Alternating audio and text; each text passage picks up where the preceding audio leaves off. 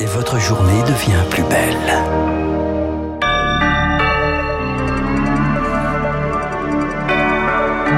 Julie, l'essentiel de l'information et après Franck. La colère des salariés de Butoni à l'usine de Caudry ce matin. Ils ont accueilli la direction sous les huées. Les syndicats craignent la fermeture définitive du site qui emploie une centaine de personnes. Ces derniers mois, en raison d'une chute des ventes, la production a été suspendue à plusieurs reprises. Des manifestations devant les préfectures de France ce jeudi soir à l'appel du collectif Le Soulèvement de la Terre en soutien aux manifestants blessés à Sainte-Soline ce week-end lors des mobilisations contre les retenues d'eau. Le ministre de l'Intérieur appelle les préfets à prendre des mesures de protection protection des édifices. 20 000 personnes sont attendues.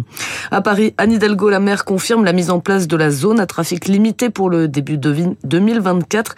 Elle vise à interdire la circulation des véhicules de transit dans l'hypercentre, ce qui représente 50% du trafic actuel. L'édition du Téléthon a permis de récolter plus de 90 millions d'euros. Cette collecte qui finance la recherche contre des maladies rares est la plus importante depuis 2016. La bourse et on retrouve Cécile Le de chez Investir. Bonjour Cécile. Bonjour Julie. Alors quelle est la tendance à l'ouverture hein? Eh bien, le CAC 40 tente une quatrième séance de hausse après un gain de 1,4% déjà hier. L'indice parisien progresse actuellement de 0,69% à 7236 points après quelques minutes de transaction. Les marchés sont globalement rassurés depuis quelques jours par l'apaisement des inquiétudes sur le front bancaire, par les perspectives très encourageantes dressées hier par deux entreprises américaines et enfin par une certaine détente des taux d'intérêt aux États-Unis.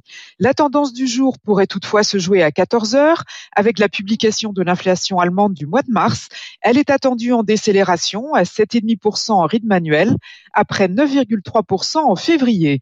En l'absence d'actualité marquante pour les entreprises, on suivra aussi à 14h30 les habituelles inscriptions hebdomadaires au chômage aux États-Unis. Et le CAC 40, je vous le rappelle Julie, gagne actuellement 0,7% à 7237 points. Bien, on suivra avec attention ce début d'après-midi. Merci beaucoup Cécile Lecause de chez Investir. Radio Classique, il est 9h05 Merci Julie, on se retrouve avec bonheur demain. Vous serez avec Renaud Blanc.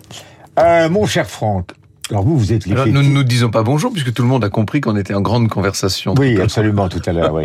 vous êtes le roi des l'éclectique. Un jour Louis XV, le lendemain Sixto Rodriguez. Exactement. Voilà. Et le troisième jour, je ne vous, je ne vous dis même pas. Sixto Rodriguez, personnage intéressant, grand artiste et surtout histoire.